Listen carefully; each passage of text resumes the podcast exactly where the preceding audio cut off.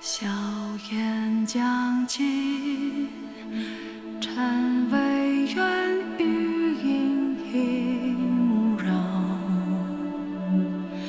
完全遵于历史的任务不是由电影去完成的，电影它是一个戏剧化手段，就它要把历史拍的有戏剧性，它可以触及到更多的人，然后让更多的人去有兴趣去了解这段历史，然后再去看纪录片、去看史书。所以我觉得就是你要求它完整的还原历史，一枪子儿不差的，那是完全就是苛责了，我觉得是。来到破晓，奔赴家乡，好，欢迎收听新的一期电影真反打，我是物质毛老师。不是啊，今天我非常开心。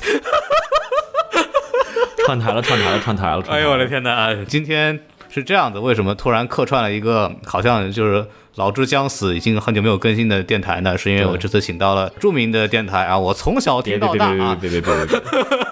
对这个电影正反打啊，电影正反打的这个也算是个主理人吧的郭老师啊，郭连凯郭老师啊，现在请叫我迷影之下的郭老师啊，不能叫老师，叫老师会被骂的，叫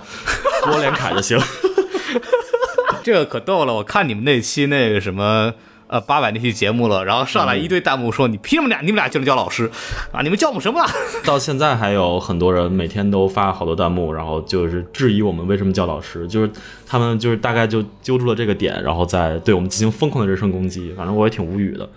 也无所谓，我觉得对。那你你这事儿我也经历过，就是我在那个电台，我叫孔老师嘛，就是嗯我理解大概郭老师跟孔老师这个意思是什么呢？就是首先就是我们两个都算算媒体从业者对吧？对然后媒体从业者之间的这个互相称老师呢是一个职业习惯，没错就是包括那个片方啊，包括就是跟那些宣传方，就是跟媒体里边来说啊谁什么什么老师，就直接这么叫出来，都是老师，所有人都是对，所有人都是老师，就是这个老师真不值钱啊，不是说我们叫老师教人什么东西，就真的就是行业里边就这么叫，所以就值一点。第二点是因为这个自己的感觉，因为我之前那个跟我们电台王老师，我们两个以前在学校里说相声的，然后相声圈里边也有这个。这个恶习，郭老师、于老师，对 对对，就也是互相称老师，对，这在行业里边也也互相称呼，对。然后我们两个虽然不是专业的吧，我们两个就拿到这个互相打岔玩儿，对对。对，当时几个那个说相声的小伙伴在一块儿，都是互相就称老师，就没有说尊敬人家意思，就是互相开玩笑，说也算是一个反讽吧。因为说实话，我自己也不是很喜欢这个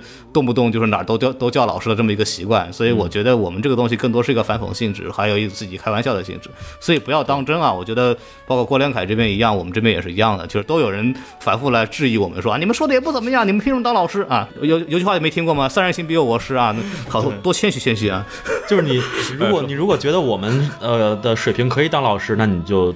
呃叫我们是老师，就是正常意义上的老师。如果你觉得我们的水平不行，那你就把老师当成一个反讽。对你哎，你这人还能叫老师？你郭老师、孔老师什么的，对，就是一个或者你看人家那老师有那个正经那个网红老师，对吧？人家是三点水那个师也挺好，我们也接受，都可以，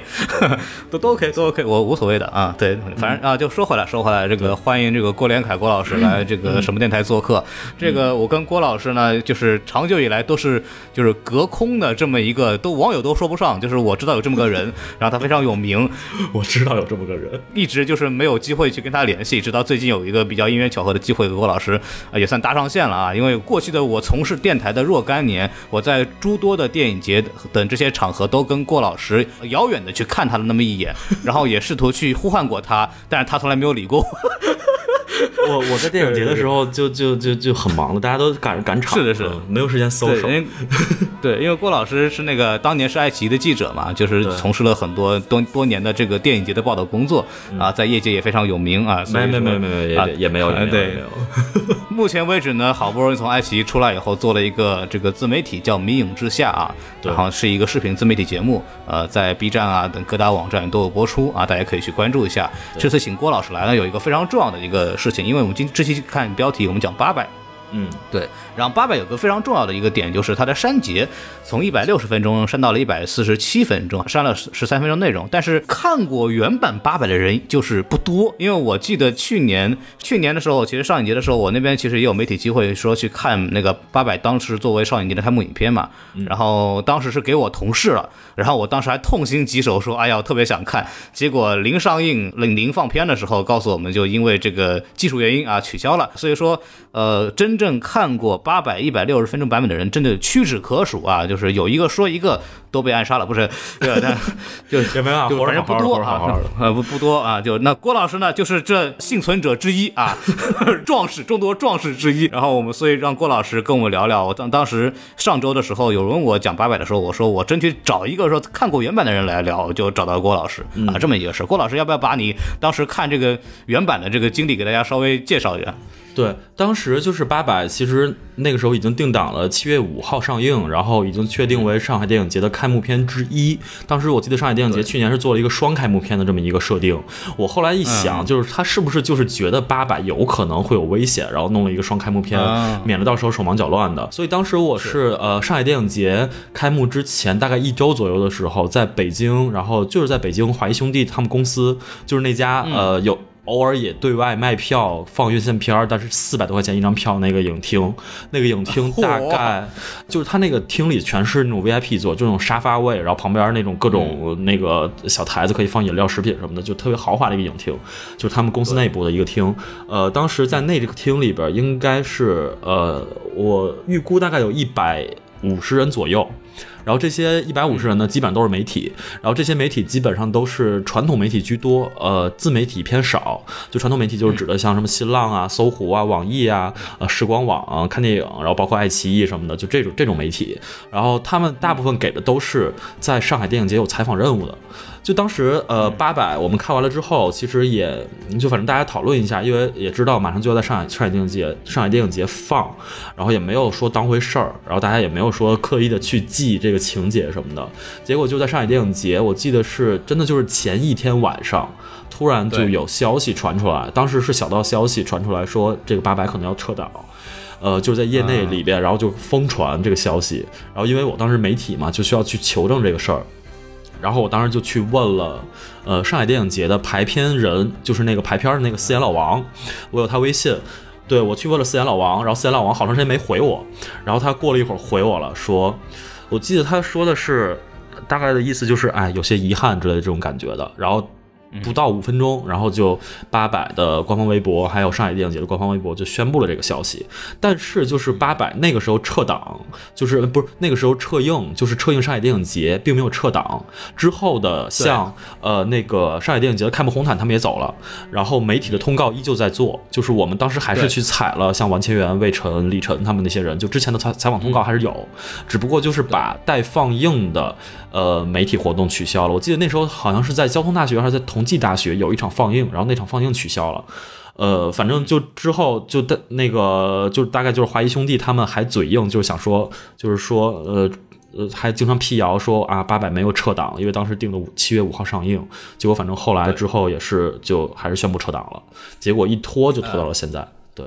四百多天嘛，就是那个首映礼上管虎说就是。自从撤档那天起，他就再也不抽雪茄了。然后四百多天，他终于点燃了，再次点燃他的雪茄啊！对我，因为我还记得是去年是十二月份的时候吧，就数度传出消息说是要那个要上映定档。对对对对对，然后几次拖，几次拖，几次拖，后来疫情嘛，然后就后来就没有消息了。所以突然那个八百说是要定档之后，我当时也吓了一跳。那时候我们在我在 First。那时候我跟中队长他们那个在在那玩，然后突然有一个什么海报突然出现在的朋朋友圈里，然后我就当时吓了一跳，或者就就算是一个大新闻了吧。反正谢天谢地吧，呃，谢天谢地吧，我们终于也是把这部片子看完了，所以也就跟大家聊一聊这部片子的一些。呃，一些感受，先大概说一下这个介绍吧。目前为止，这个豆瓣评分是七点八分，也算是一个不错的这么一个评分了。记得点映的时候是八点一、八点二，对。然后，所以就是上映这几天，随着看的人越来越多，它的分是往下走了，大概降了两三点。票房的话，今天我好像看到消息是到了七亿了啊，这个应该票房很好，算是复工之后票房最好的电影了吧？那差不多，就也算是成功的兑现了，就是助力影院复工的这么一个一个任务。因为我相信。八百在这个时候上映，它一定是带有这个任务的，就是也算是一个提振电影票房市场的这么一个一个举措吧。然后我说一下导演管虎啊，导演管虎这个人以前有几部电影大家应该有看看过，比方说斗牛啊、杀生啊，然后可能最近最火的就是这个去年啊，我和我的祖国 一刻都不能分割。对升旗那一张，对因为当时有一个特别好玩的事情，就是他当时八百被撤档之后，紧接着就说他会导《我和我的祖国》。对，因为我们当时八百那个事儿被撤之后，我当时还说会不会管虎本人会受到一些牵连。后来一问啊，他正在导《我和我的祖国》呢。我说那应该事儿不大，这个电影之后估计还是能上的。当然就有这么个猜测啊。郭老师有什么要补充的吗？呃，我记得就是去年八百撤映的时候，呃，撤映的那个期间，就是那个时间节点，就出现了好几个事儿，就大概就是管虎去找孙元良的。呃，后人就是儿哦子去合照，然后包括当时有好多就是所谓的组织，然后去写了一些文章，就是像檄文一样的感觉的，然后就去抨击八百，在他们在没看电影的情况下抨击八百，因为八百他拍的其实是。他们那八百战士是国军嘛，就是，但是现在我们对，就是他会有这么一些人，就是在没看的情况下就去抨击他，说你们为什么要宣扬歌颂国军国军的抗战的故事？而且去年的时间点也很很微妙，因为是七十周年嘛，就有很多很多的这种综合因素加起来，就让人不禁猜想，反正就是大概会有这么个因素，呃，就是可能会这个时候上，因为它的政治敏感性会比较强一些，然后所以就就就就就就就最后就是撤档了。就反正去年我们看的时候，就是真的不会有觉得这个片子有任何过审的问题，而且那个时候看的时候也是已经有龙标了，它里边可能有的问题就是现在我们其实。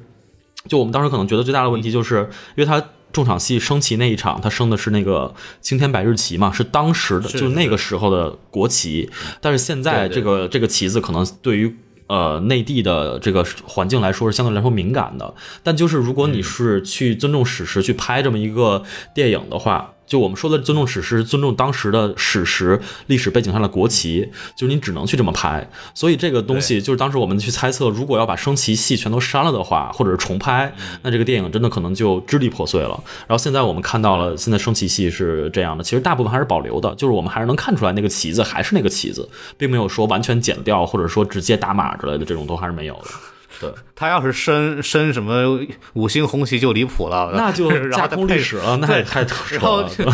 义勇军进行曲》，我军什么时候能能被打这么狼狈，对不对？不可能嘛！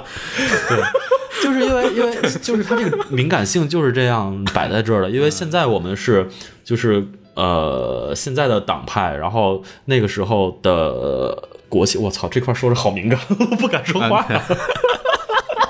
没事儿，我们还好，我们没人没人看。啊，行吧，反正就是现在我们是在共产党，然后就是你如果去歌颂一个，因为那个时候还没有分得这么清楚，因为解放战争还没有打，我们是所有的中国人，无论是国民党还是共产党，无论是国军还是共军，我们都是在抗日，就是抗击外军的入侵，所以就是从呃历史因素或者是从民族的因素来讲的话是没有任何问题的，就是因为最后我们大家现在看完八百之后，也都大概就就肯定有这个感受，就是他最后没有说分清，就是哪个是共共产党，然后哪个是国民党，就没有这个分别，就是我们全都是中国人，中国人去抗击外军入侵的这么一个故事，然后去激发你的一个。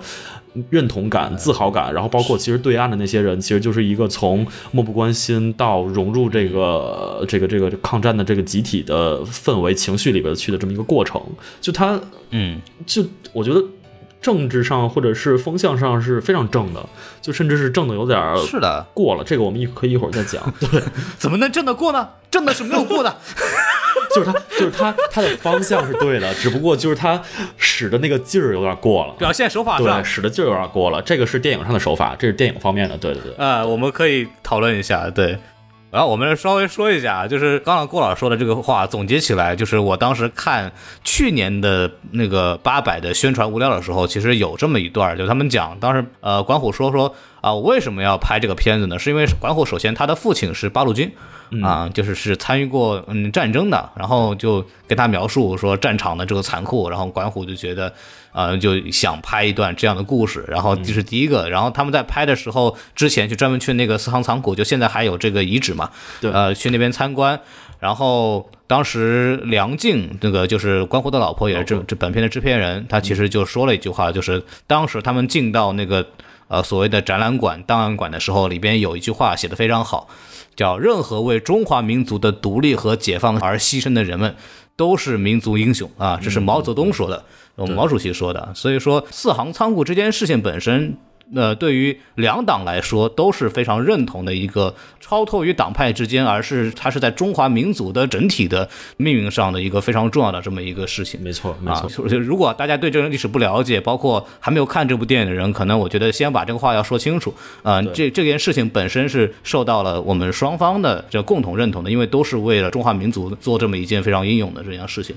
没错。当然了，这个整个仓仓库这个背后的一些东西，我们可以放到之后来说。我们先说一说这个电影吧，先。说说电影啊，这个说之前，这个按按照我们的惯例嘛，就先打个分吧。然后郭老师，哎哎，您您给一个评价。打分的话，就是我是完全从电影的角度，就是没有任何的情绪因素的，就是因为你看这个电影的时候，一定会激发你的呃民族自豪感或者民族情绪，就是抵抵抗外军的这么一个故事，因为它是呃很往那个方向去煽动你的。呃，但是我就是抛开这些情绪，以一个纯电影的角度去看的话，我给这个电影大概能打到六到七分，就是六点五分吧，我觉得是这个六点五分，我觉得是受到删减是有很大影响的。如果是没有删减，就是我去年。看那个版本的话，大概可以打到七到八分，就是大概能提到一分左右。对，就是从电影纯从电影的角度去讲的话，当时看完电影之后，可能会给他一个四颗星这样子的，就是八分左右的这个成绩，因为确实是他作为一部商业片来讲，它的这个功能性完成的非常好。我我是觉得，对我我就是很容易被感动。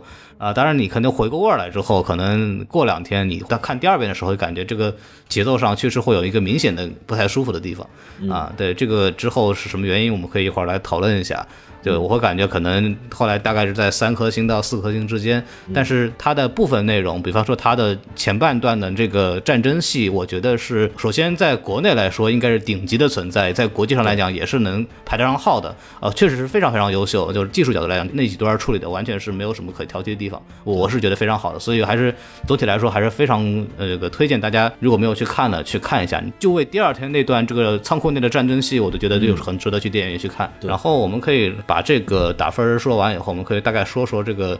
优点吧。我们刚刚在简简单的说了一点了，然后我们可以详细说一说。比方说这个战斗戏啊，郭老师，你有没有什么想说的？就是对优点，其实就刚才你已经起了头了，就是他的战斗戏。然后，呃，我也是觉得，就是他的第二天的战斗的那个场戏的节奏，无论是整体的节奏还是整体的调度，都是最好的。而且那一场戏的情绪的累积到最后的爆发点，就是他呃郑恺那。扮演的角色为首，他绑着手榴弹冲下跳下楼，然后以自杀去减缓日军冲击仓库的这么一个呃过程的这么就那场戏，然后所有的人都排着队，就大家就是英勇赴死那种感觉的，就这场戏的情绪是非常到位的，而且就是整场戏那一整场他的所有的调度，摄影机的调度给到了人物关系，然后我记得印象特别深刻的就是。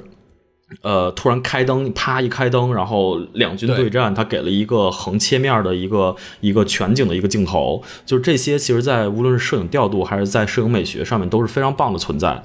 呃，所以我觉得就是这一整场战争戏都是非常好的，而且就是它的音效设计在那一场，我觉得做的最好的。因为就是，嗯，它是在一个所相对来说虽然是开阔，但还是一个密闭空间。它整个音效的回声，然后子弹打在不同上面的音效的区分，然后包括声场的设计，这一点在影院看的时候是非常有代入感的。所以就是它这一场的战斗节奏，整个的战争战争戏拍的都是非常好的。但是又说回来，呃，第三天也就是护旗的那一天，这一天其实一会儿跟我们要说到的删减的部分就会有联系。就这一天的时候的战争节奏就会有一点有一点奇怪了，因为当时我在看原版的时候，那一场战争节奏是还 OK 的，就是至少是跟第二天齐平的这么一个水准。但是现在因为就是有那个旗子的存在，它还是删了很多，就是比如跟旗子有特别大的一个关系的关系镜头，就可能旗子占主体的关系镜头，然后旗子的特写，它可能会有一些删减，然后就导致了整个那场戏的战斗节奏就会有有有。就是有奇怪的部分，就会不太好。对，嗯，因为我你说那场那场那个开灯那个戏，我印象，就我当时在电影院的时候，我是看了那个首映上海的那场首映媒体场，然后我当时在现场就是呜，就是脑子里就冒出来一句，就 就当时就是那个感觉，就是就很就整个感觉脑门就突然炸开了那个感觉，因为它是有节奏感的，它是哒哒哒哒，然后哒哒哒哒，然后哒哒哒哒哒哒，对对对对对对对，它是有音乐音乐节奏感。对，给感觉就是右边来一下，左边来一下，然后突然声音没有了，然后咵一下子整个左右声道一起给你炸开。他看的我看的时候有种这种感觉，所以他的这种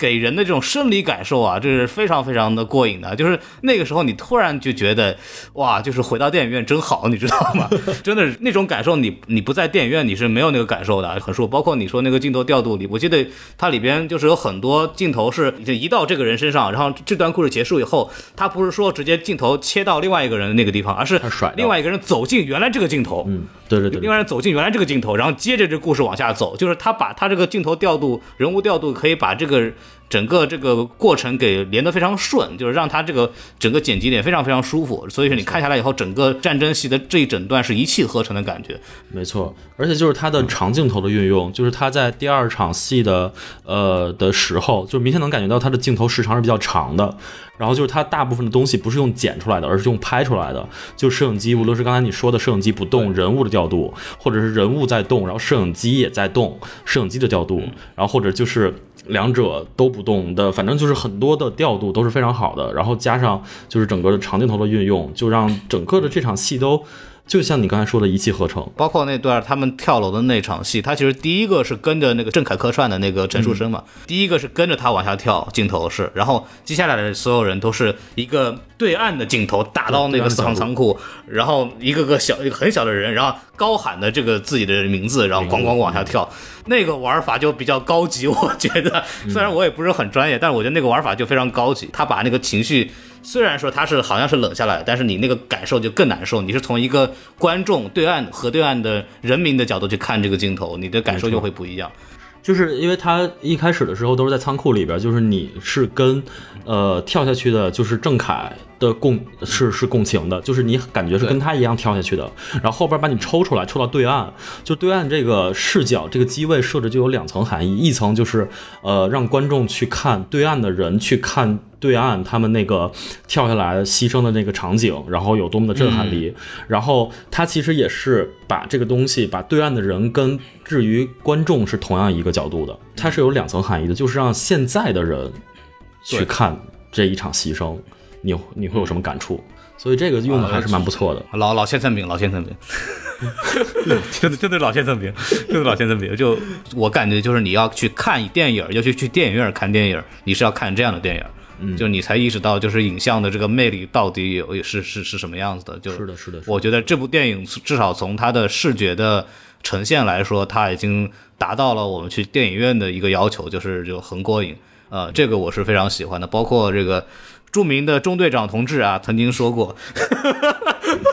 这个多次讲过这个长镜头的起落幅啊，对吧？这个他就通过长镜头的起落幅，把两个不一样的景别给切在一起，然后形成一种对照关系啊。比方说他在节目里说的那个，先是一个镜头给到河对岸的繁华的租界，然后镜头一个长镜头一摇回来，然后给到了背面一片狼藉的这个闸北区，对吧？对，这个是这个镜头。它里边也做了很多这样的处理，就总之这部戏的这个从影像上来讲，就做的真的是非常扎实，呃，非常非常推荐大家去去电影院去感受一下。是的，是的，是啊的，，那我还除了这个之外，其实还有一个，呃，我觉得大家可能感受很大的一点，就是这个电影对这个人的这么一个刻画，就是战争戏，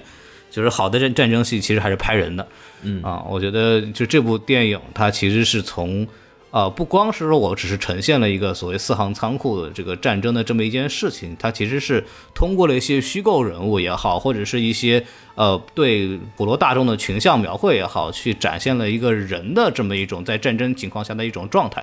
啊，就比方说啊，比方说这个最大的，刚刚点郭老师已经说了，就激发起这个麻木民众的这种呃一腔热血啊，想啊抗击侵略者的这么一个这么一个心情，这是做的很好的。比方说情节点就在他所谓的这几个、呃从湖北来的被冲散，然后并入八十八师呃来参加四行仓库战争的几个所谓的这个。就这个我们叫逃兵也好，或者是叫一些状况外人物也好，嗯，然后他们是通过这一场一场的战斗，慢慢的从一个边缘人物逃避的状态，然后慢慢的就成为了一个所谓的英雄啊。最后他们是作为敢死队的这个身份结尾，虽然我们也看不到他们的结尾去哪儿了，就 就就很奇怪，就就看不见结尾，但是但是他们反正是确实是从一个。所谓懦弱的一个逃避的这么一个人，然后变成了我们所谓心中的这样的英雄，包括对岸那边的所谓的英美观察员也好，或者是记者也好，就方记者，或者是对岸的一些普通的民众，呃，他们通过这四天他们的人物人物的这么一种变化和觉醒，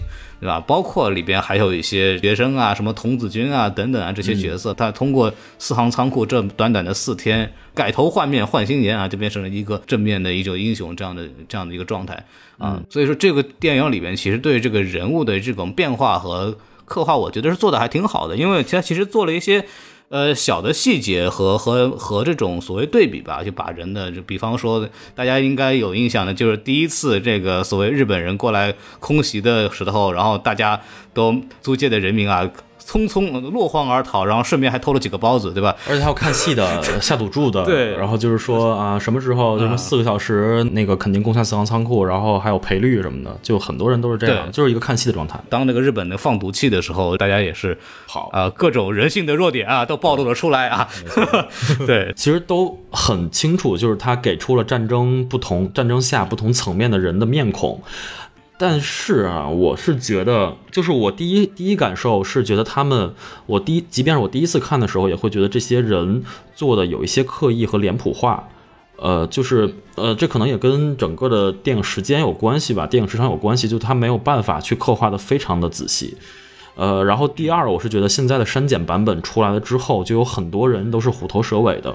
就他现在，呃，就是最虎头蛇尾的一个肯定是张译嘛，我觉得张译是非常明显的。就张译那个角色，甚至他如何逃到对岸去的那一场戏就被删掉了，就让会让人感觉莫名其妙的。他本来还在仓库里边，什么时候就跑到对岸去了，就会有这种感受。对对。然后还有一些，嗯，他那个我记得是逃走之后，就是没有给他一个镜头，因为当时是给到李晨去，本来想打他，后来就放下枪了嘛。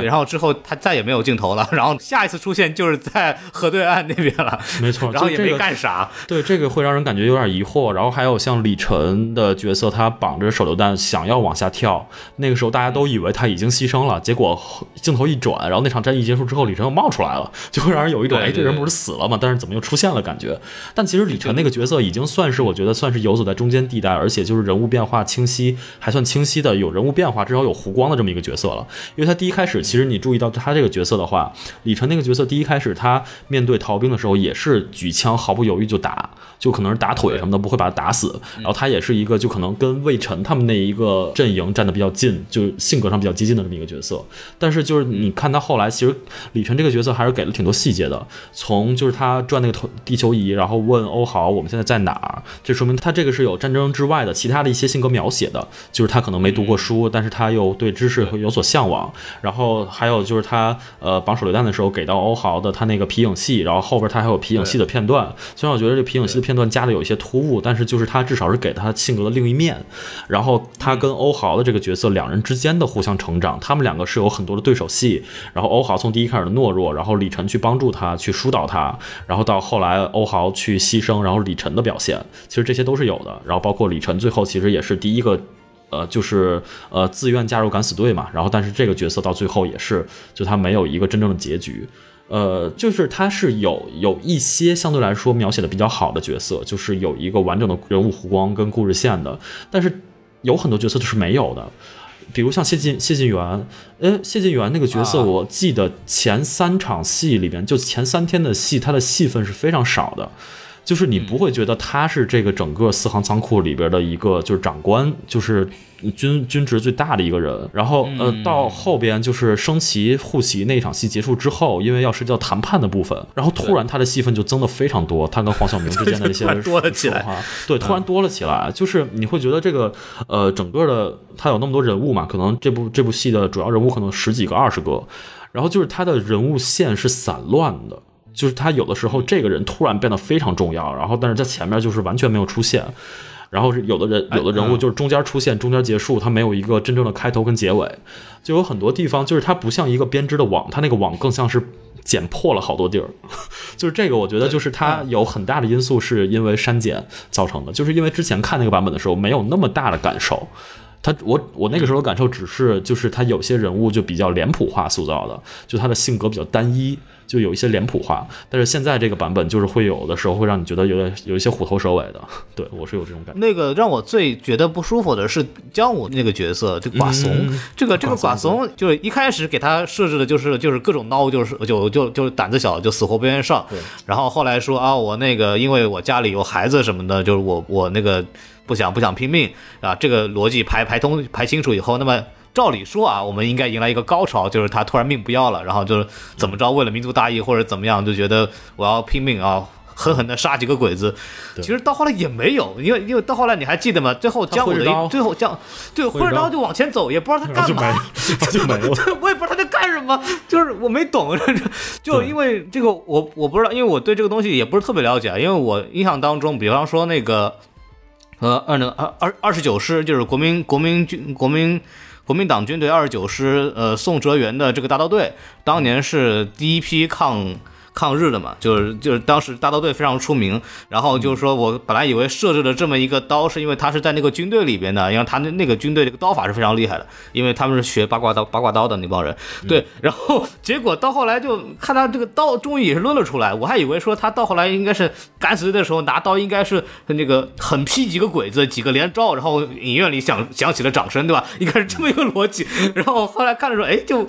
就劈空砍了几下，然后也没有什么东西就结束了，然后对 对，然后这就感觉就是他前面埋这个点，到后来没有爆出来，这个这个是很糟糕的。包括你说的这个这个谢晋元这个点，就是千进人的点，是因为他前面就没戏份，他都不是埋，他都没戏份，然后感觉好像啊你们都秀完了，好该我了，然后我来上，然后完了以后也没干啥，就是谈了个判，然后就兄弟们这个喊几句话，我们要走了，然后就开始就然后他的所有的他的所有的所谓的。高潮点是在谈判和最后的冲锋，但是这个冲锋的问题又在于，就是说，哎，冲锋又是一个很奇怪的节奏，很奇怪的这么一个剧情，然后就造成他这个人物就就我不知道他在干嘛，整整个整个的里边，对他就就会非常的奇怪啊。就是造成这一点的因素，我觉得是有两个，一个就是可能就是呃管虎他本人就是导演能力上的问题，就是因为拍群戏是非常难的，你不能指望所有的导演都拍的跟就是罗伯特奥特曼一样，就是拍纳什维尔或者是拍什么高斯夫庄园那种的，就是把每一个人物虽然就是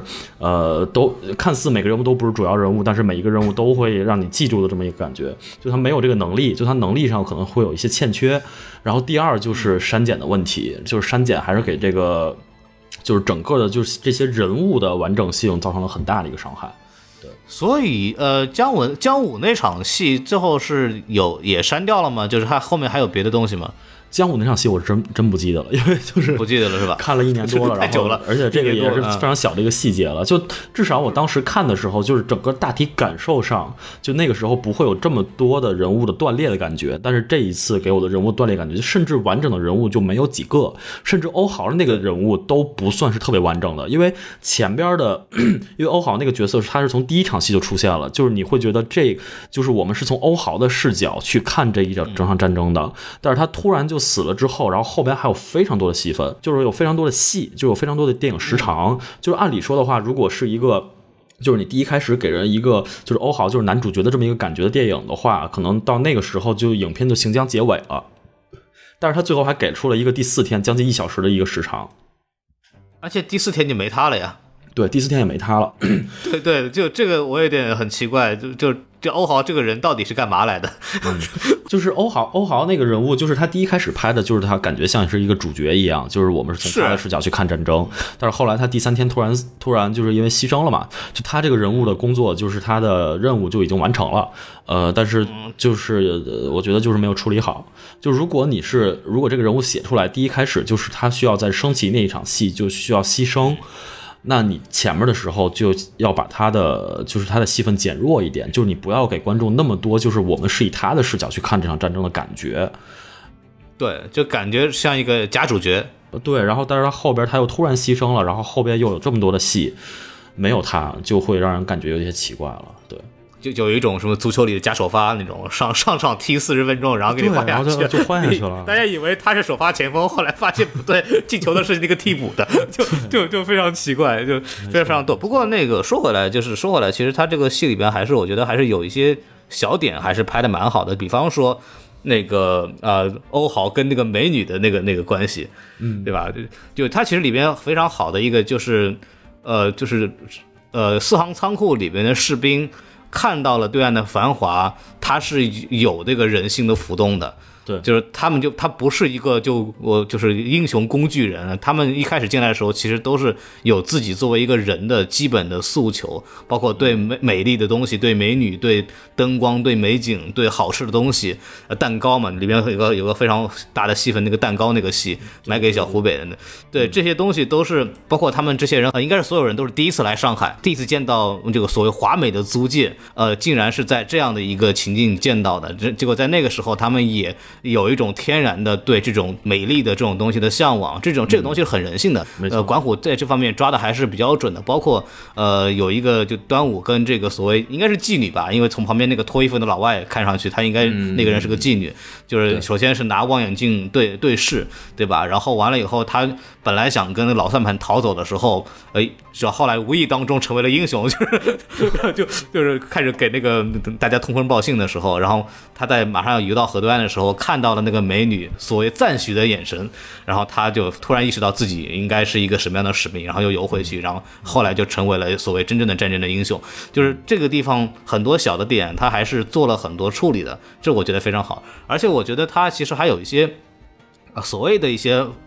我稍显负面情绪的东西，我觉得也是挺合理的。就就比方说啊，就比方说。片子里边有一个非常非常好玩的地方，是有三个学生因为感受到了四行仓库守军的英勇，然后他们打算就是说我们也要参军，我们现在这个游过去，我们要成为这个一份子。结果其实真正的有勇气参参战的只有一个人而已，剩下两个人来了之后，发现自己根本没法打仗。对，就是对我觉得这个其实很好，就是。呃，就是怎么说呢？就是一腔热血这个事情啊，是有两两面性的。其实你有的人可能就是真的有勇气的，也是有，但是有很多看他可能当时是一腔热血，像很多我们旁观者看到其他事情也是一样的，就看到一个所谓英勇的事件，完我们也很很，我也想加入他们，我也特别被鼓舞，然后怎么？但是你真到进到那个环境之后，你还是你当时想的那样子吗？我就完全不是，真正的战争不是靠你一腔热血就能够去去打的，就真正的勇气，它不是。说你隔河看的，然后被激发的勇气，是你经过了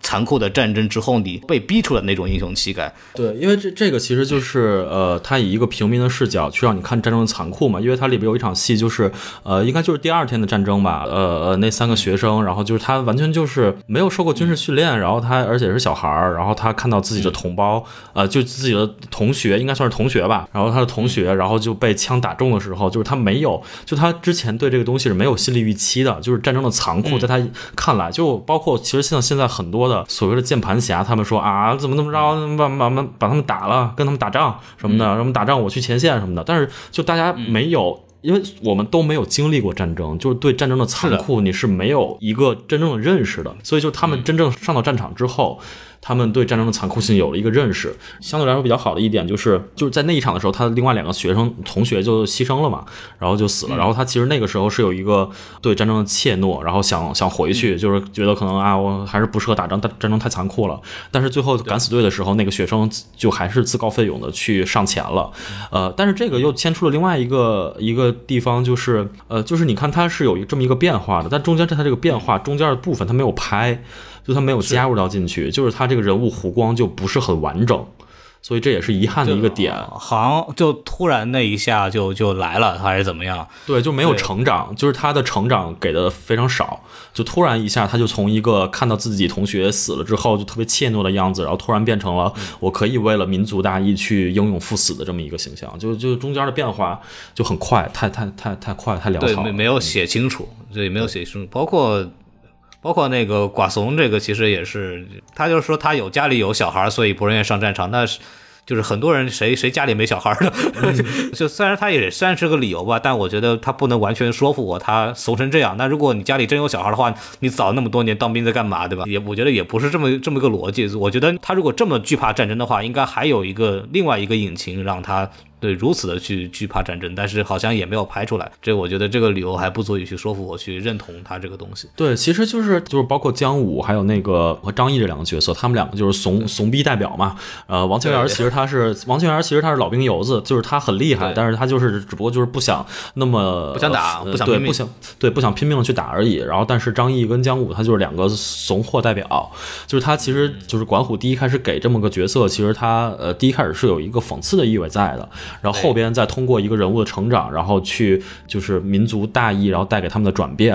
然后还有就是他个人就是呃专注于个人的，就是他的一个转变。然后呃，我记得花絮里边不有一场戏，就是张译怎么怎么样，然后管虎看哭了什么的嘛。呃，对对。但是我是觉得啊，就是嗯，我还还是那个观点，就是这些角色写的，就是我。大概知道就是他，呃，就是管虎他拍这个角色、写这个角色他的用意，但他这个用意太明显了，以至于没有任何遮掩，就是赤裸裸的展示在了所有的观众面前。他这个东西是很有用的，就是他对于普通观众他的煽动性是很强、很有用的。但是就是如果你从一个就怕对比嘛，就是你跟真正好的战争片去对比的话，那真的就是有有一些差距了。人物处理的技巧上面就是差距就在这儿了，我觉得，嗯，就是首先一百六十分钟是一个很长的时间。时间，包括一百四十七分钟也算是个很长的时间了。对我觉得他如果这段时间里拍不清楚的话，说明可能这个整个的戏有点还是有点太多，可能砍掉两个人物会更好一些。嗯，就是反正就是能力问题吧，就是管虎他的能力所限了，就反正是可以拍得更好嘛。对，然后我们说到这个可以拍得更好，我们可以说一说这个本来说优点，说着说着就 开始说缺点，缺点了，就就就就忍忍不住，忍不住，对吧？还是有很多问题。但是我其实我自己其实看完片子有也有些问题。的，就是比方说啊，这个大白马，就是大白马到底代表什么东西？郭老师，您作为一个专业的影评人啊，你给我解下惑。这个大白马这个意象，在这个片子里边，你觉得它代表是一个什么东西？大白马其实它它给的还算是挺清楚的。第一就是它有几层意象嘛，我觉得最最浅显的、最浅显的意象，其实就是代表了战争中某一种美好的事物，因为它是白色的，通体白色的，一般白色就是象征美好嘛。呃，中队长有没有讲过这个事儿？我不知道，反正就是这感觉特别像，这特别像中队长讲出来的话，就是白色，我们一般。在电影中象征着美好，然后它是通体白色，在整个的四行仓库那一个那一个方向，它整个都是灰暗，要不就是呃血腥的颜色的这么一个背景的衬托下，白色是美好的。然后还有就是他跑出仓库去，呃，跑到那个苏州河的岸边，然后去跑的这么一场戏，其实都是给了呃在这个战争炼狱下的一丝美好的这么一个意象。然后第二，其实就是后面呢加出来一个意象，就是跟皮影戏，然后跟赵子龙有联合的这么一个。就是他把整个的，就是最后小湖北他的幻想中，就是他的哥哥是哥哥吧，欧豪，然后变成了赵子龙，然后去一夫当关万夫莫开的感觉，然后就是他会对我们的战争就会有这么一个幻想吧，就是他幻想他自己可以成为赵子龙，然后白马就是他幻想的这么一个依托的这么一个寄托，就是我觉得这个这个东西就是他他他他还算是挺明确的，但是就说到了这个东西有没有必要的这么一件事儿。就是就是非常尬，就是，嗯，我觉得这是管虎他自己的一个。他自己的私货，就是因为了解管虎的都知道，就是他之前在那个老炮里面用的鸵鸟，其实鸵鸟我觉得就有一点尬了，但是还好。然后斗牛，我觉得算是他用动物用的比较好的，因为他整个的电影都是基于这头牛的，就这头牛在战争中所蕴含的含义。所以就是斗牛那个斗牛那个片儿，那个牛是主演，就大家意识到这个问题。对对对对对对，嗯，就是斗牛那个还 OK，但是就是我觉得有可能就是管虎在斗牛吃到了甜头，然后他之。后的东西就想要往里塞塞这个白马的戏份，我觉得这个白马。就是我，因为我做做那个 B 站的节目的时候，也提到了这个白马的没有必要性，就是有一点尬，然后就是删掉也无所谓。但是我会发现，有非常多的普通观众，他们并不认同我，他们觉得白马弄得很好，所以我就会产生一个想法，就是是否这个白马在我们看来是相对来说比较尬的，就是我们可能呃会从更就是相对来说抽离出他所渲染那种呃情绪，就是尽量不要被他带着牵着鼻子走，他的情绪牵着鼻子走的人来讲的话。话，白马这个可能是一个相对来说不那么好的一个用法。但是对于普通观众来讲，如果他被他的这个呃这些技法带着走牵着鼻子，对，被情绪带着走，其实白马对他们来说是非常有用的一个东西。就就就就这个，我也产生了一种一种怀疑。所以就是我是觉得，就是我们个人的观点，或者说咱们两个人的观点，会觉得白马这个东西有点尬，但这个东西可能对普通观众是有用的。嗯，嗯，因为我我感觉就是他无非要说明一个，就是刚刚郭老师其实把意象解释差不多了，然后比方说什么 这个战争的勇气啊，或者是象征美好啊，这个东西就是。就是你不用告诉我这个东西，我也能从这个电影的整个剧情方向来说也看得很明白。就是这个战争的勇气，肯定是我们先不行，然后对方怎么样，然后我们再回来有勇气把这个对方打打败了或者怎么样。他他是一个很就就在我看来，他是一个很自然的一个情绪变化，呃，而且是可以说是从这个故事来说，它也是一个套路化的这么一种一种套路套路形式。所以我不我所以我们可能就不觉得这个白马就没有必要再出来说专门还一个慢镜头给一个慢镜头给一个长镜头来表一下意义，没有意义，因为我们这个东西这个信息点这个情绪点我们已经 get 到了，我们不需要这个东西。对，但可能就是有些人就是。呃，可能会觉得，呃，就是他需要这个，觉得觉得还蛮好的，也有，而且像我们，对对，很直观。然后可能还有一种就是像像我们这样所谓所谓看电影看的比较多，然后又以这个所谓电影媒体从事电影媒体这份职业的人，我们也有这个感受，就是哎，我们一看到这这部电影开始动用一些意象的时候，我们都说，哎，你看有意象啊，有意象了，动物意象，你看，哎，我们会有这种东西，就突然就不会认真看电影了，突然突然觉得，哎，这个你看出出意象，那个导演，哎，又又开始干这事儿了，就我们会有这种心态。对，就是我觉得吧，我觉得就是这个意象，呃，用就是当然好好的导演都会用意象，但是就是意象，我觉得管虎这次用的也并不好。就是你刚刚说的，其实这些慢镜头啊，就是他给的展示时间太长，就他这个意象太明显了。就是我后来我在写豆瓣短评的时候，我有我我我大概进行了一个就是描写描写我内心的感受嘛，就看八佰这个电影的感受，他就感觉就是这个导演想呃想拍一部想让你哭的电影，然后他就直接拿一个洋葱在你眼睛边儿切。对，就他是很有用，他很有用，但是就太直接了，就会让人产生一种。呃，反向的，你干嘛在我眼眼边切来切去的那种感觉，就是我我是有就这差坐你。边上，对，就差坐你边上说看懂了吗？看懂了吗？看懂了吗？对，就是你可以处理的更轻盈一些，这个是我我嗯我觉得我我想说的，就是你可以处理的轻盈一点，没有必要处理的这么，就是他可能。就我不知道他是就是他就是想这么拍，还是说他怕观众看不懂，他有一点低估观众的能力。其实观众还是能看懂的，就是你处理的轻盈一些，我觉得会是更好的。就是好的例子，比如像《一步之遥》什么的，不是《一步之遥》，那个《让子弹飞》什么的，就是他他就可以处理的很轻盈，甚至很好笑。就是他可能会带有一些反讽的意味，但是那些东西。就是观众会更喜欢的，我觉得，就是嗯嗯，太直给了也是并鸭子吧不是一个好事儿。对对对，就就是一 那个，反正让子弹让子弹飞有很多那种意象嘛，就是我觉得可以处理的轻盈一些。对，很好玩，就是我当时在看那个白马两军军官面对面的那场戏的时候，嗯我当时想的是什么呢？就是我感觉就是这段戏纯粹是为了说这个白马呀，他光跑来跑去太有尬了，点电影意义。得找得找点用处，你知道吗？后来所以才专门设计了两个将军之间互相骑着马这么对抗的这么一个剧情设置，还是还是挺刻意的啊。对，因为我也看了中中队长那个节目，然后他说到那个那一场戏的时候，有那个树枝的运用，然后给构图上一种压抑的感觉，然后还有还有乌鸦，他说他说的是对的，就是他这些东西他确实是这么用，导演肯定也是这么想的，但是我就还是觉得这些东西可以，但没必要，我我真是这个感受，就是他他就是太过于直接了，我觉得是，嗯，对。行按照中队长的一贯的这个说话套路，就是影视作品当中最重要的什么东西？呃太好笑了。就就是就是这些东西 OK，就是我觉得这些东西是必要的，但是您可以做的相对来说轻盈一些，就是没有必要做的这么直给。嗯，我是我是有这个感受。但是我觉得能做到这些，哎，反正就是你无你看你从哪个评价体系去走了，就看你从什么评价体系去出发了。就是我们现在在说的这些缺点，是在管虎是一个很优秀的国产电影导演，是给他更高要求的。我们甚至去拿他跟全世界的优秀的战争片去做对比的一个维度上面，我觉得它有的部分去处理的有些刻意什么的。但是如果你从呃国产电视剧的角度去看的话，就这些东西放在国产电视剧里面，可能已经是神剧级别的一些处理了。它的运用的手法，无论是美术上面、道具上面，然后还有构图上面的一些手法，其实都已经是非常非常牛逼的存在了。但就是嗯，你放在电影上，放在更大的维度上去比的话，我觉得还有进步的空间。我觉得是，嗯，有空间。高老师还是成熟了啊，还是成熟了。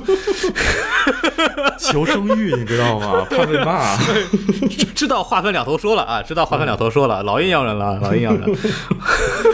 呃，不过确确实是这样，就是因为鉴于国产电影的大部分的电影的水平还在一个相对业余的这么一个状态，所以这部电影的出现对我们来说已经是一个非常令人欣喜的这么一个一个事情了。既然它在很多的环节里面已经做到了世界级，那么我们对它有更高的要求，我觉得也不是很过分的。呃，期待来者，希望他好吧，祝他好，祝他好。呃，说一下外延部分吧，就是缺点应该说差不多了。其实啊、说一下外延部分，就是刚刚我们其实断断续续提了一些点，就是这部电影里边删了什么东西啊、但是我觉得我们可以在这儿稍微给整个大家汇总一下，就是这部片子里边，呃，郭老师给大家讲一讲，就是你还记得的这部片子里边具体有哪些东西是没有的，呃，在这个新版里边。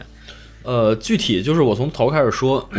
就是呃，第一开始节奏很快，然后就是他，我记得这部电影里边我没有记时间，大概也就是十分钟不到的时候就已经进入四行仓库，然后就是他们被抓起来，然后被送到四行仓库里边，然后就说 就开始说啊，你们现在在做的这些防务工防防卫工事都是你们自己的坟墓什么的，就已经开始了，就是突然就是它节奏很快，就咔咔咔咔咔，甚至有点像那个我和我的祖国那个升旗的节奏一样，就是一个升旗的节奏，大家印象很深嘛，就是他甚至不给过场，直接用字幕版去贴，这都是我们剪短剪剪那个视频的做法，就是它的节奏是非常 赶的。然后它八百这一部里边，就是前面的部分也是用。感觉类似的节奏去拍的，但是之前那个版本里边就没有这么快。就是我具体它删了哪些部分我已经不记得了，但至少节奏上的啊感觉是给我是这样的。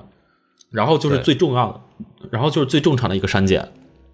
呃，就是我们之前一直猜测的说那个呃升旗护旗的那部分的删减，那部分删减，我觉得最主要的就是呃刚才其实已经说到了，就是在呃就是在护旗的过程中有很多旗子的特写被删了，导致整个战斗节奏被打乱，这个是一部分删减。但这个部分删减，我觉得不如就是他送旗的这个过程，就因为嗯呃这一版本中。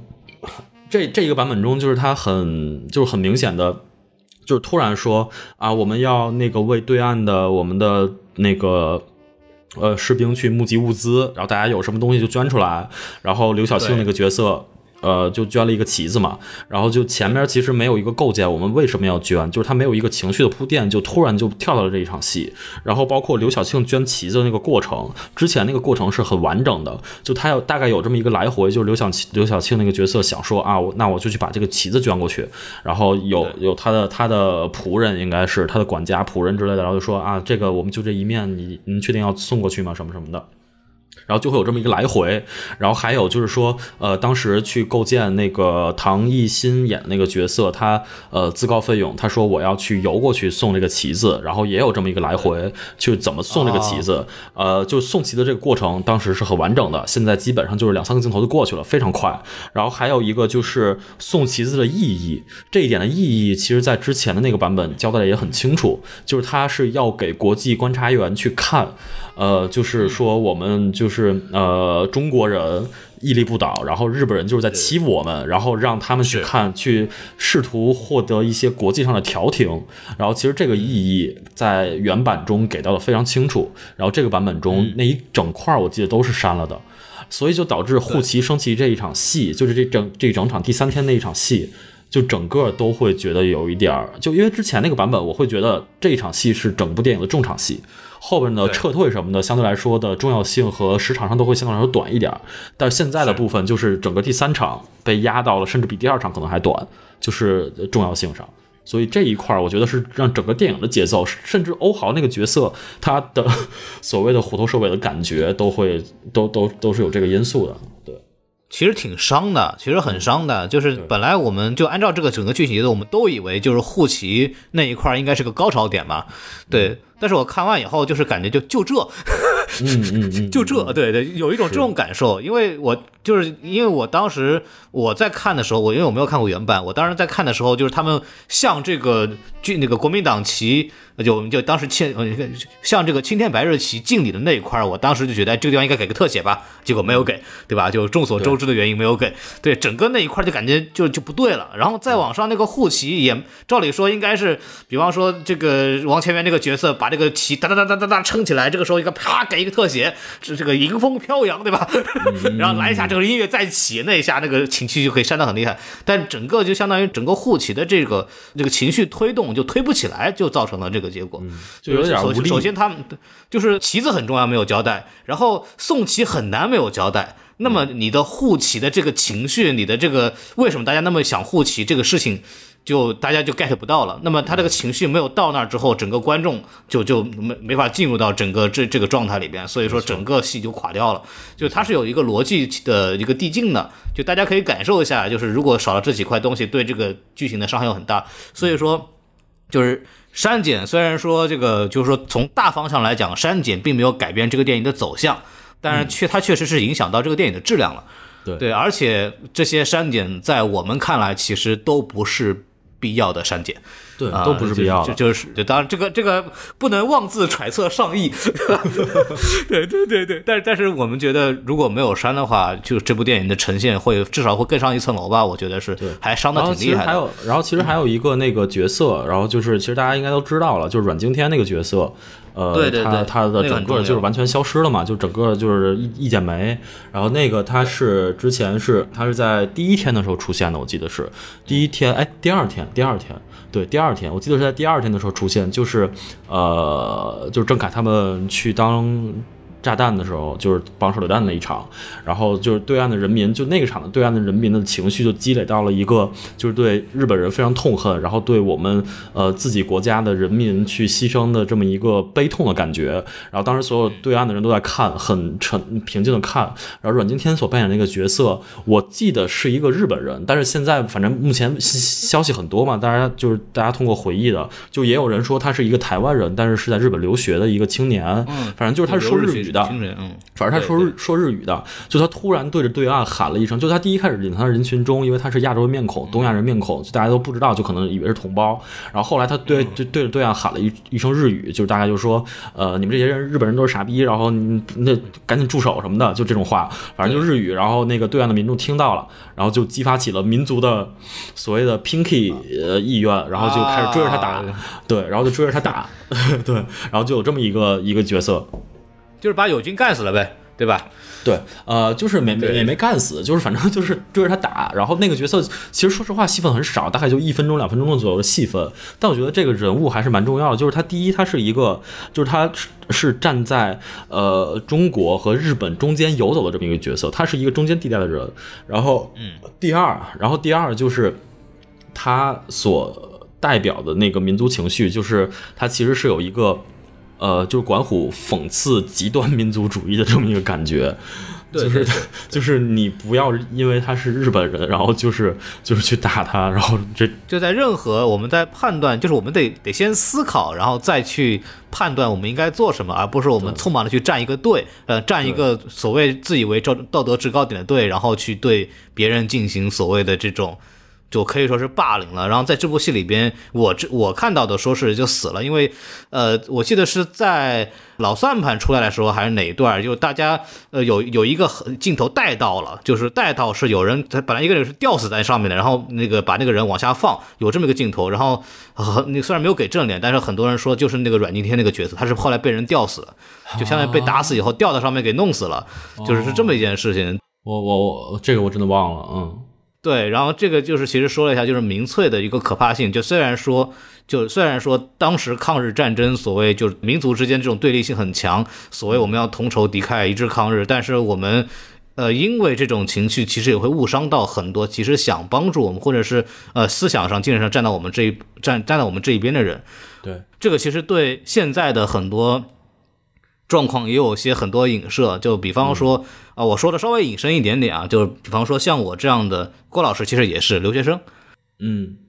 对对对，就是从嗯国国外回来的这些人，或者是在甚至是旅居美国很多年的华裔华侨，就是他们其实很多人内心是向着中国，就是他们认还是认为。呃，尤我尤其我们那肯定我们本来也是中国人，那还有很多华侨，其实内心精神上也是认为他们是认可是自己是中国人的，但是因为这个所谓中美之间的这种利益纠葛，然后所谓的美籍华人或者是留学生被夹在当中，成为了两国所谓呃对抗的一个牺牲品，然后反而他们在舆论上就感觉做什么都不对，包括之前留学生啊、所谓想回国的疫情回国那个时候，其实我我我说过很多次这个事儿，就是当时在国内先发出疫情的时候，我们在美国的那些留学生是第一时间去在美国抢口罩寄回国的。就我们这些留学生都是很有爱国情怀的，但是当所谓美国出现疫情之后，呃留学生想回国的时候，然后发生了一些可能有些误会或者怎么样，有些个案出来的话，然后马上就变成你们留学生都是白眼狼，怎么怎么样？我看到了很多这样的评论，我我觉得就非常的不好。其实某种程度上跟八百个阮经天这个角色是非常类似的。嗯，就是当呃很多人呃一个很大量的人群站在一个道德制高点之后，他很容易对其他人形成一种呃他们不所知的霸凌啊、这个其实是大家在当前的这种状态下，也是值得大家去警醒和注意的。就是任何事情，不管你是自己内心是一个什么样的站位，但是你就首先就所做所有的事情之前都要去进行思考，不是那么简单的，就是说你站在 A，而 A 就全对，或者你站到 B，你就要就一定要做这样的事情。就虽然我们每个人都会有立场，这个是这个是肯定是是正常的，但是呃有立场的时候，我们首先呃要知道，就是也要注意人基本的人性，这个是非常重要的一点。呃，说到这儿就说到这个八百的一个重重一点嘛，就是在很多人在没有看这个电影的情况下，就说啊那个啊你既然宣传孙元良啊，你屁股歪不歪什么的，但是呃看过人都知道这个片里没什么孙元良的戏份啊，基本上就开头字幕说一句结束了 对，而且总体来说也是这个批判的嘛，对吧？因为他这部戏里边其实也是批判了蒋介石政府的这个所谓的妄政妄图打一个表演战，那这个这个事情其实也是点也是说到了，对，然后反而就是因为虽然我也不理解为什么管虎去找孙元良的后裔秦汉老师，秦汉老师本来也是个名演员了，对。对他秦汉老师本身是一个很好的演员，这个这个是一回事儿，去合了一张照，然后造成了这样那个，我觉得从宣发上来讲，确实是很不聪明的一个手法。嗯，对，所以后后来那个今年首映礼的时候，就请到了那个谢谢晋元的后后儿的儿子嘛，对对，这个手法肯定是不聪明的啊，这个管虎这个手法肯定是不聪明的，对，但是呃，是不是上升到了所谓的反动或者是？屁股歪这个东西，就是我很想问，就是各位一句，就是说，所有说什么屁股歪不歪的人，就是你们看电影是用屁股看的吗？就你们你们看电影，难道不是应该用用脑子去看吗？就不应该用眼睛去用头脑去思考吗？就是就你难道真的是用屁股去看电影？难道用屁眼去看电影吗？就是是吧？咱们这个电台尺度这么大了吗？对吧？就是。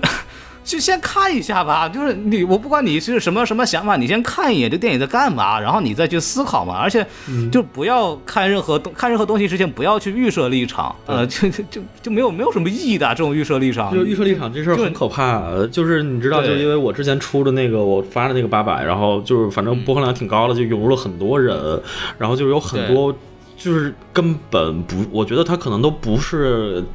电影受众，就他可能真的不怎么看电影，然后就第一开始的时候，因为第一开始我发的时候是特别早发的，点映完之后八月十五号就发了，然后第一开始会有很多人就说啊，那个电影不是屁股歪吗？然后这个电影就是在宣传孙元良给孙元良洗白什么的。然后后来随着慢慢的人看看的人越来越多了，就是我那个我那期节目真的是呈现了，呃，就是不同站在不同立场的人一就一块儿骂我的这么一个 情况，就是很惨。众生百哎，众生百态，没错，就是喜欢喜欢八百的这个电影的人，因为我给了分数比较低六分，然后又因为我自称老师，然后就觉得我是傻逼，然后呃觉得这部电影屁股歪的人，然后觉得我收了宣发的钱，甚至还鼓励大家去看，然后还有就是我觉得有一个言论特别好笑，就是他说呃就是他还写了一个长篇大论一样的东西，就他说呃。嗯，就是指指孙元良嘛，然后他说是那个没有没有讽刺不呃不提孙元良就是在洗白，我觉得那你这个帽子扣的也太大了。他管虎这个这个电影他没办法提这么多人，他没提的人多了，那难道他是在给这些所有人在洗白吗？他给希特勒洗白吗？难道是因为他还是二战二战下来呢？就是这个这个，我觉得就有点太。就就就是他就是他一定一旦认定了你这个电影是怎么样的一个立场，他就一定会挖取挖取各种角度去抨击你。所以我觉得，就他所引发的这个舆论，我觉得《八佰》这个电影真的是很具有，就是就是他这所衍生出的这些现象，我觉得真的是非常有讨论的点。嗯，我我来稍微补充一句啊。对我稍微补充一句，你刚刚说的那个回复，我当时就在想，就是管虎在拍这么点人的时候已经是力不从心了，这个剧情已经支离破碎了，他再加一个讽刺 孙孙元良的话，这剧情怎么看啊？看不了了，这个片子没法拍啊。没错，就是大家真的太为难他了。就就就啊，就不要这么激动吧，我觉得就是就是何必呢？我觉得就是先看电影啊，先看电影啊，对，当然当然，这里面其实涉及到一个问题，就是战争电影，特别是就是我们还原就是现代战争电影吧。就是是否是需要还原历史？因为这个不可否认的是，四行仓库的真实战斗跟这个电影还差蛮大的。呃，电影还是夸张的是比较厉害的。说实话，很多镜头啊，就包括一些桥段，呃，是是没有的。包括整个煽情的点啊，什么东西，大家也，呃，确实是差的很大。但是，呃。这种东西有有的人说啊，你既然要拍这个历史，你为什么不尊重它？为什么不还原呢？是吧？就你你就为什么为什么一定要去搞做这样的这种所谓的啊添加呢？对吧？就显得好像你自己有什么好像其他的东西要说一样的。我不知道就你怎么看这个事儿？就是战争电影是否真的就是需要原封不动的还原历史，还是说呃它的这种呃他的这种所谓的再再创作的这个限度在哪里？嗯，我觉得是这样的，就是。当然没有义务完全还原历史，但是我觉得它是有义务去还原历史的面貌的。就是你至少它整个的方向是要对的，就是你不能说四行仓库它当时的历史它可能是那样，然后死伤比较少，呃，然后你还原出来一个那个你拍出来一个就是四行仓库八百人把所有的日本军都干死了这么一个历史，那那是不对的。就是这个可能你如果是拍一个反讽或者是细细说的这么一个还是可以的。就是如果你是站在一个类似于还原历史的立场去你去拍这么一个是不行的，就是我觉得可以在历史的基础上去做一些戏剧化处理，因为你看我们就是现在我们说到的就是比较经典的战争片，比如现在启示录、猎鹿人，然后像那个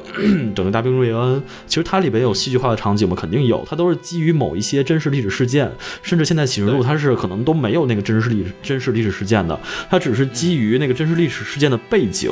然后去塑造出这些人。然后去反映战争的面貌，就我觉得这个是战争片所要做到的，或者是说，你提到了就是要不要去完全遵于历史？我觉得完全遵于历史的任务不是由电影去完成的，电影它是一个戏剧化手段，就它要把历史拍的。有戏剧性，然后能让更多的人看到，它可以触及到更多的人，然后让更多的人去有兴趣去了解这段历史，然后再去看纪录片、去看史书，然后再去了解这段历史。所以我觉得，就是你要求它完整的还原历史，一字儿不差，一个一个子弹枪子儿不差的，那是完全就是苛责了。我觉得是。这是我一直这么想的，就是真正的历史是在小说当中，而不在历史书里边。这个东西大家去品味一下，就是小说，小说是很多时候是那个。时代的人，他自己的对这个当时生活状态的感悟而迸发出来的作品，对他，因为拍电影或者是虚构作品也好，他在干什么？他是在拍人，或者他是在写人啊。所以说，最准确的东西是人物在那个时候的状态，那个状态如果正确，这个东西就是正确的。而不是说是完全死刚死口，一定要跟这个故事完全一模一模一样的去复原，这个反而是没有意义的。就是刚像郭刚刚郭老师说的这个，就是我们要还原当时人物的状态。那是不是战争戏？是不是有些人就是怂的，有些人就是英勇的？然后同时这些人没有见过的士兵，是不是进到上海以后他会有各种各种各样的想法？这些都是符合人性的。这个点，我我觉得反而是一个战争戏应该给我们带来的东西，就是一个人在环境当中。他是怎么样去发展，怎么样去去作为的，呃，这个是我觉得是电影会打动到我们的地方。当然这么说，很多人又会觉得说你这个太个人主义了什么东西。但但我但我还是坚持觉得应该是这样子。我不是说说宣传向的电影它就不对，对吧？宣传向的电影它有宣传向电影的功能。对，但是一部好的电影呢，说实话，呃，它还是要去更深挖一些人人在这个环境当中的一些去反应，这个是一个真实感真正所应该落脚的这个地方。这是我觉得是你说，呃，这个八百那个极大的这个夸张的四行仓库，对吧？那我们来说说亮剑的，对吧？怎么怎么没有人说他那个什么那个胡说八道那个什么呢，对吧？就军民也知道亮剑这个事情扯淡的东西也很多，然后他也是把王敬山少将为基础，然后把很很多其他的抗日战争中发生的一些有意思的东西往这个人物上安，然后出来了这么一个李云龙这样的角色，都是在再创作嘛，对吧？就凭什么就八百就被那么多人骂呢？亮剑怎么没那么多人骂呢？对吧？就就不合适嘛，就不能因为他呃是国军还是共军，对吧？不应该这样，还还是就是就事论事，然后也要认可就是电影或者是影视作品，它有它再创作的一个一个权利，它只要它表现出来的核心观点是符合人性，并且是一个好的这么一个东西，我们觉得就应该是呃，至少我们说不说支持吧，就是至少就我觉得是不应该受到抨击的。啊，对，就是他他有反应的好坏，因为我觉得其实所有的战争片其实到最后都，呃，内心内核里边都是有反战的因素的。就是我觉得，就是你这个反战的因素拍出来是好是坏，但是我是觉得八百这个电影，它呃，它更多的把反战的这个核内核，就是它藏的比较深，或者说是拍的成分比较少，它更多的是激发民族情绪的这么一个成分更多一些。但是我是觉得它也是有反战的因素的，就是我们现在看到这个电影，然后去看到当时战争的残酷，然后去就是去抨击战争，就是我们不要再去陷入这些战争中了。然后，呃，呃刚才孔老师说嘛，就是真正的历史你要从呃小说中去看，然后这点我觉得我真的非常同意，就是因为史书。或者是甚至纪录片，就是你拍出来影像，它都是有剪辑的成分，或者史书有杜撰的成分的。就是我们之前就说什么啊，那个后边的朝代肯定不会歌颂前面的朝代的，后面朝代写的史书肯定都是把前面的朝代写的妖魔鬼怪的。就所以史书也不一定是完全正确的，就是就是这个东西，就是你可能最后真的要去从文学作品或者是影视，现在我们可能有影视作品，甚至音乐作品中去寻找真正的当时人、当时的人民、当时的艺术家去反映这个时。时代的面貌，就是所有的史书或者是呃纪录片里面，它都会有可能有夸大或者是隐瞒的成分在的。所以我觉得真正的历史，谁又能知道呢？对吧？就是拔拔高一点的话，比方说《红楼梦》，你你你你能从那里边看出到底是写的哪个朝代吗？对吧？它是清朝的书，但是里面穿的是明朝的衣服，对吧？对，但是里边的整个这个状态又好像又能映射到清朝的史实。对，你说这到底是拍在哪个朝代呢？也没有说吧。但是里边的人，里边的这种家族的这种状态，里边的这种社会制度，里边的官场制度，那都是当时真正的、真实的这种展现。文学作品，它的它的所谓的真正的交代的历史的东西，反而是就它拍出来的底体现社会制度、体现人性的东西，呃，反而是更具有史料价值。很多时候是这样子啊。我们稍微稍微再往那个说一点，既然说到这个历史这一块嘛，其实我们可以稍微介绍一下这个现实当中这个四行仓库怎么回事儿，对吧？简简单说一下，因为我相信很多人，呃，大家都知道这个，都都已经看过很多资料了。对，当时这个四行仓库是因为一个什么事儿呢？就是因为当时淞沪会战打打完之后，国军要撤退，呃，国军要撤退以后，就是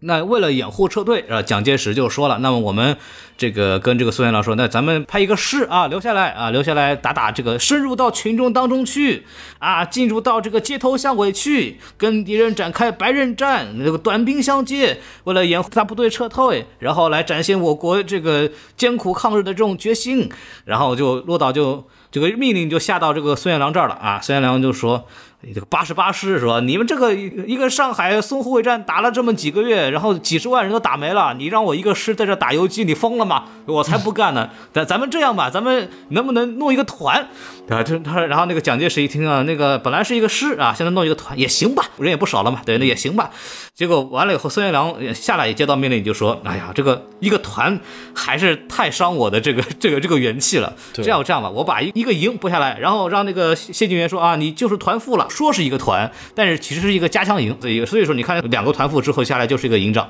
所以说可以看到整个所谓的八百守军吧，它其实是一个一个营的配置，然后就选到了就八十八师师部这个四行仓库。那这个四行仓库，很多人就问，这到底是一个什么东西叫四行仓库呢？这个其实是这样子，啊，它是京城、中南、大陆和盐业银行，就是。所谓的北四行的一个仓库，他们真的就是个银行仓库，然后再加上那个它东边有一个叫大陆银行仓库，然后一所以要一块儿加起来就是大家俗称叫四行仓库，就四行仓库是四个银行的仓库的意思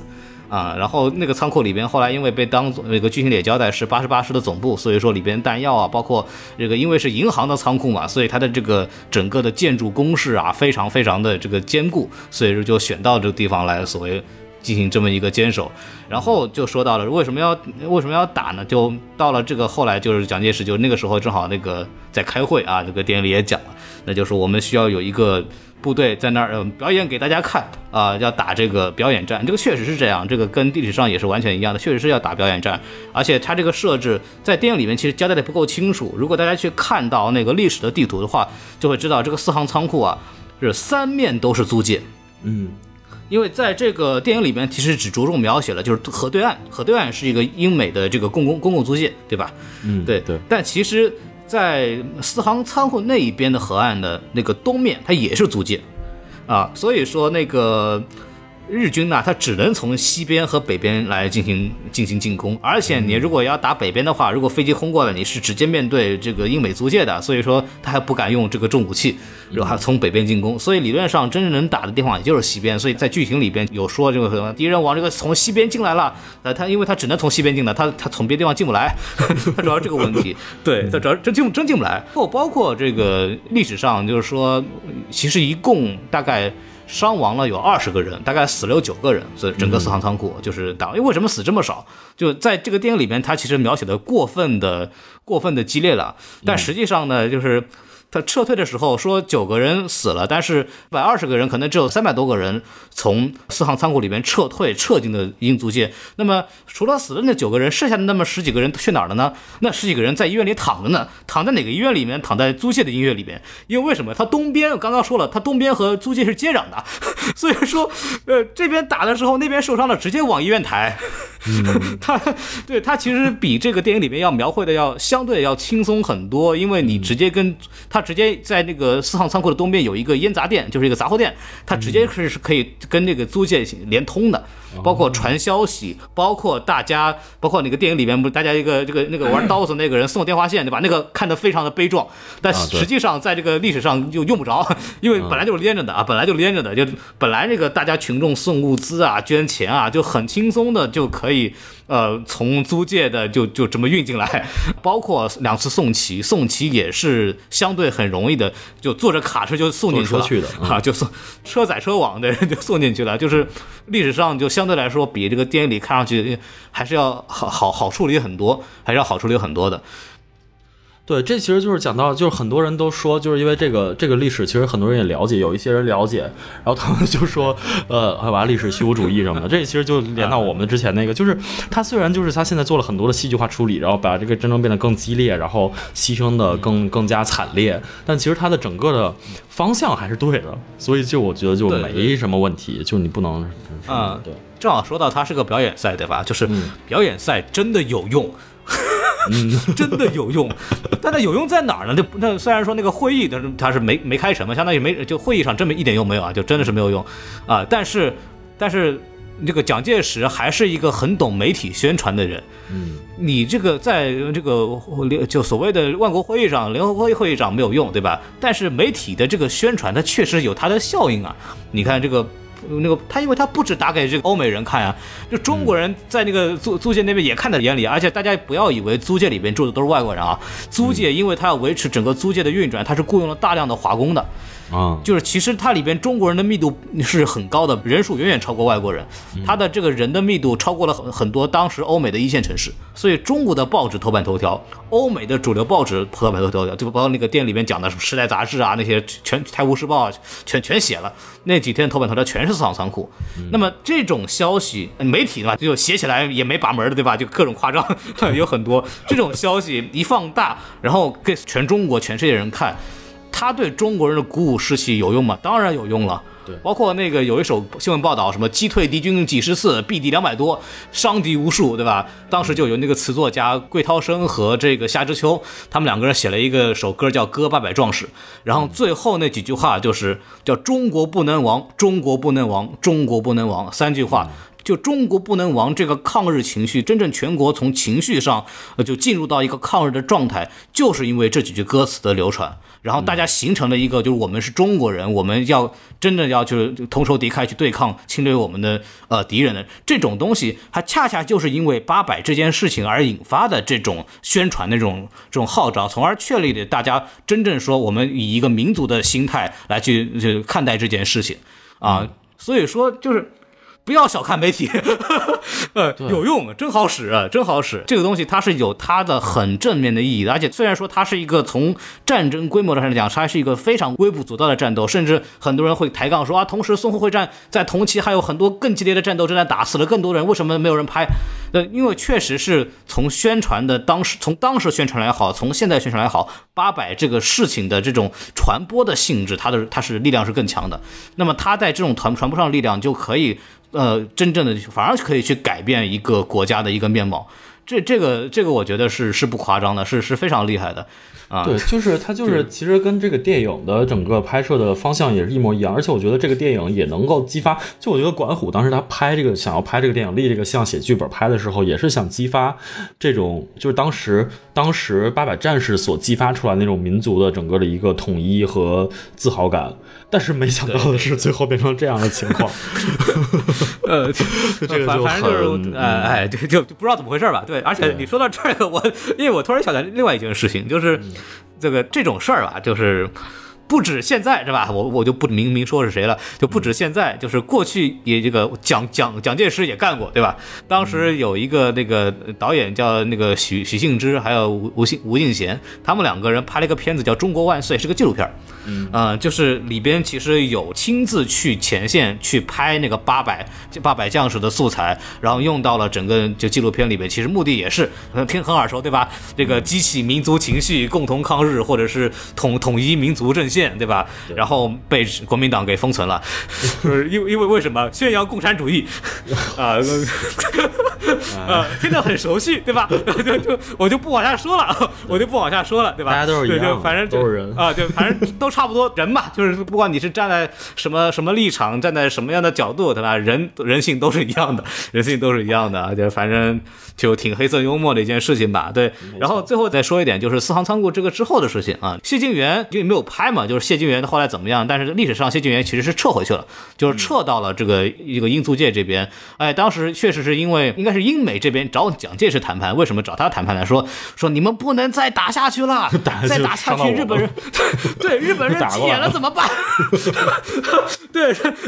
然后蒋介石那那实在不行那就撤呗，就就其实是蒋就国民政府这边就下了命令说你必须得撤，你再再不撤的话，人家这个欧美人这边不干了，对吧？就就给撤了，撤完之后也要缴械嘛。电影里面其实提了一句说啊，英国人在教我们教我们谢，但其实，在历史当中确实是他们一进到租界，马上被英国人缴械。当时这个谢晋元是坚决不同意的，兵器是我们士兵的第二生命嘛，就是你缴了械之后，我们不就是那个什么任人宰割了嘛？然后就死活不缴，他说如果如果你们要缴我的械，老子再杀回四行仓库再打。然后这蒋介石就直接派那个，就剧情里面黄晓明扮演那个角色，那个参谋长，就就亲自过来说说，你们为了这个抗战大局啊，为了国家大局，你们还是放弃吧。然后就相当于就是被缴了械进来。然后这帮人后来不是撤进租界了，都好了，那么找机会就把给我们放放回到中国土地吧。就其实没有，后来因为这个就撤到英租界之后呢，这个日本人就不干了，说说你们啊，你们这些人啊。看好，在你们这儿不许放走，敢放走，他从哪儿窜出来了，我就打到哪儿。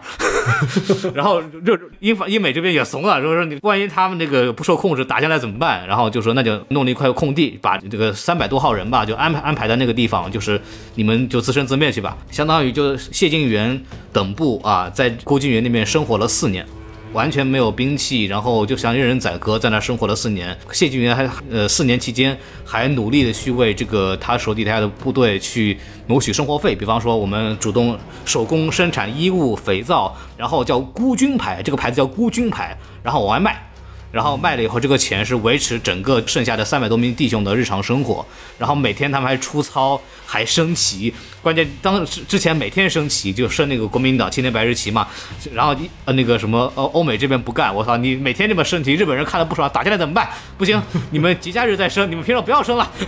对，那就反正就是。就很屈辱啊，就很就算我这么说很好笑，但是很屈辱，就真的很屈辱啊，就真的就是委曲求全，在那生活了四年，然后也不让参加抗战。然后谢晋元说，我我还能再打呀，你放我回去，我要我要那个继续为国效力啊，不行，你在这待着啊，你你不许走。然后给蒋介石给他写亲笔信，说是为了国家大业哈，你且忍着吧，你且忍着吧，就就就操，就就就真在那在那忍了四年。然后那个谢晋元后来怎么死的？是因为这个名声太大了，然后那个当时那个汪伪政权就建立了。汪伪挣钱就是收买人心嘛，那就是说，那我要收买一些这个为国抗战有功的将士，比方这个谢晋元就进入他这个大名单里了，然后就就说啊，我给你两百万银元，是吧？一百万你分给弟兄，一百万给你，是吧？你你就你在我这儿想当什么官当什么官，反正然后谢晋元就是，呃，就就是言辞拒绝了，对吧？就是一派胡言啊，然后打回去了，然后没办法，然后这个汪精卫就这个买通了他手底下有四个士兵，然后就在哪一天有一天出早操的时候把他捅死了。这个事儿就是一一看就是买通的，为什么？因为这个，呃，当时四行仓库的这些守军是完全被缴械的，就是他们部队里那帮人连菜刀一共两把都是有登记在册的，啊，就是我是完全不能有凶器的，在那个地方。结果他是被几个匕首捅死的，然后后来一调查，说是哪天在一个戏班演出的时候，一个话剧演出的时候，有一把那个带血槽的刀给丢了。啊，后来就说那是不是那个时候买买通就把那个刀给藏起来，然后就把谢晋元给杀死了，是这么一件事情啊。这个直到这谢晋元死后，慢慢的三百多个人，慢慢的就想想方设法就逃走吧。但有的没有逃走的，后来因为日本日本后来直接对英美宣战了，然后相当于就直接部队开进那个公共租界，然后把三百多个人都俘虏了，然后有的人送到什么印尼那边去给那给那个日本军队当苦工当劳工，然后有的。有有的什么就逃出去投奔投奔新四军，有的就跑出去又投奔远征军啊，这就是那个我的团长我的团那个另外一个故事了，啊，这其实就后来分分散散各种人都有，后来直到直到那个什么抗日战争结束之后，然后这些人回到上海，在谢团长的呃妻子的这个帮助下，就大家形成一个。一个小的圈子在这边上海存活着，直到解放后了以后，那个谢晋元的这个妻子给这个陈毅市长啊写了一封信啊，就说我们是四行仓库的这个守军，我们目前为止生活的很困难，能不能帮个忙？后来陈毅给他们划了块地，然后让他们就生活在那个地方，这个事情差不多就结束了。所以可以就是说，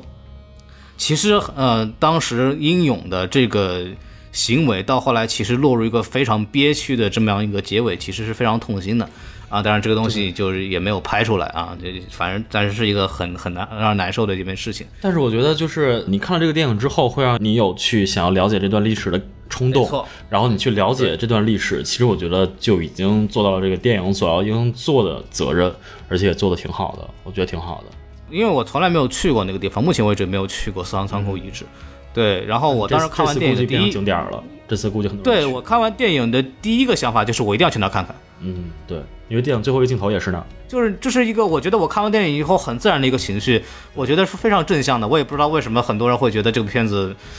会会带歪，对 对，这这这难道这些人不是英雄吗？难道国民党的英雄就不是英雄吗？难道国民党那时候不代表中国吗？对吧？就反正就是这样吧，就就反正这个事情就是这么一件事情。呃，今天应该讲差不多了，对吧？对，我觉得差不多了，讲的对全面了，对，基本上什么什么都讲了。对，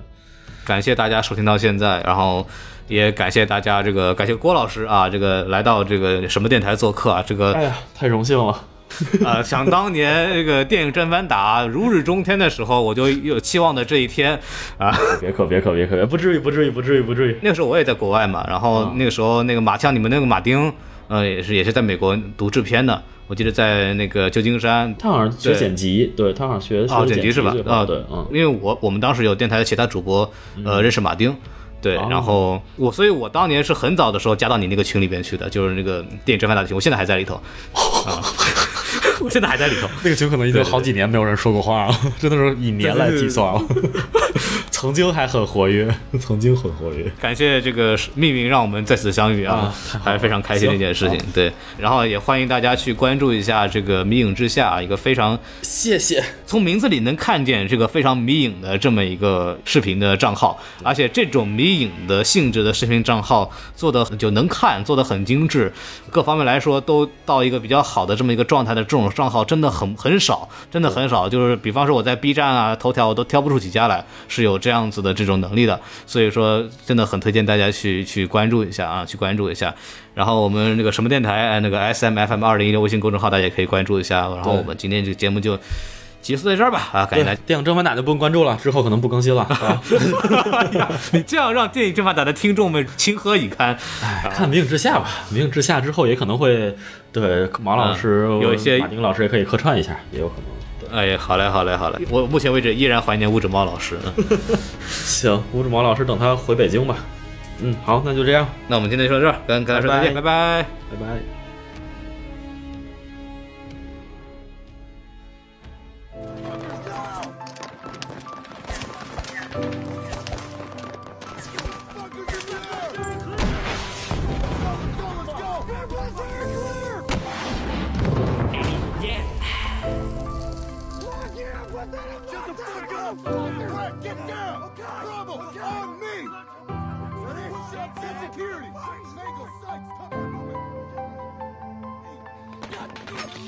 随着飞机的轰鸣声，撕裂了漫漫的长夜。对于求生的欲望，我也从未有过如此之强烈。任务是新一轮裁决，旷达而持久的侵略，爆破像盛放的烟火，映成空中一轮血色的星月。当第一颗导弹在三条街之外降落，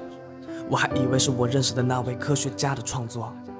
急匆匆跑过来的是我那早已年迈的外婆，她告诉我这场爆炸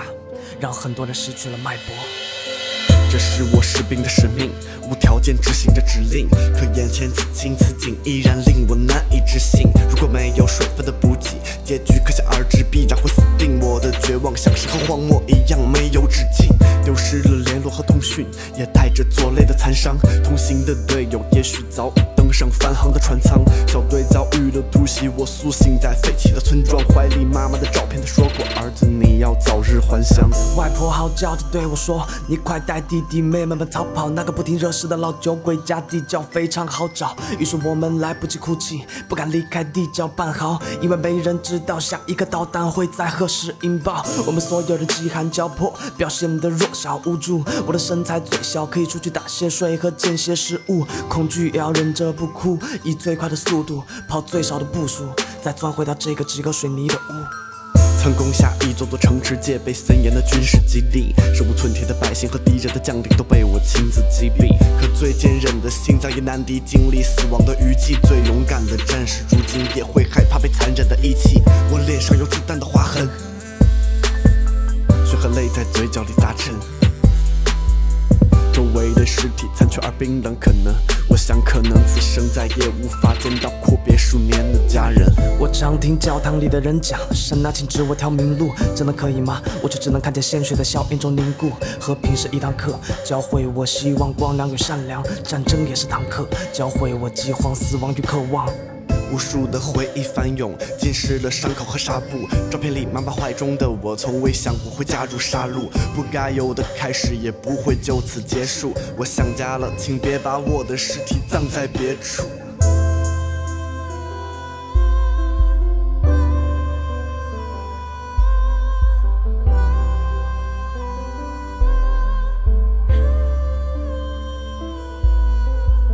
为了寻找水和食物，我必须和亲人离散，一路躲躲闪闪，身后依旧硝烟弥漫。饥饿和伤痛，我的手脚不停使唤，思绪依旧混乱，角落仿佛有个身影冲着你看。眼前那流血的士兵，我到底该怎么办？无助的站在原地，眼泪在眼角打转。我用尽全力拿起枪，转身要决一死战。我的枪膛里还有着最后一颗子弹。能不能不要杀我？我会给你我的糖果，这是我弟弟死前身上的最后一颗糖果。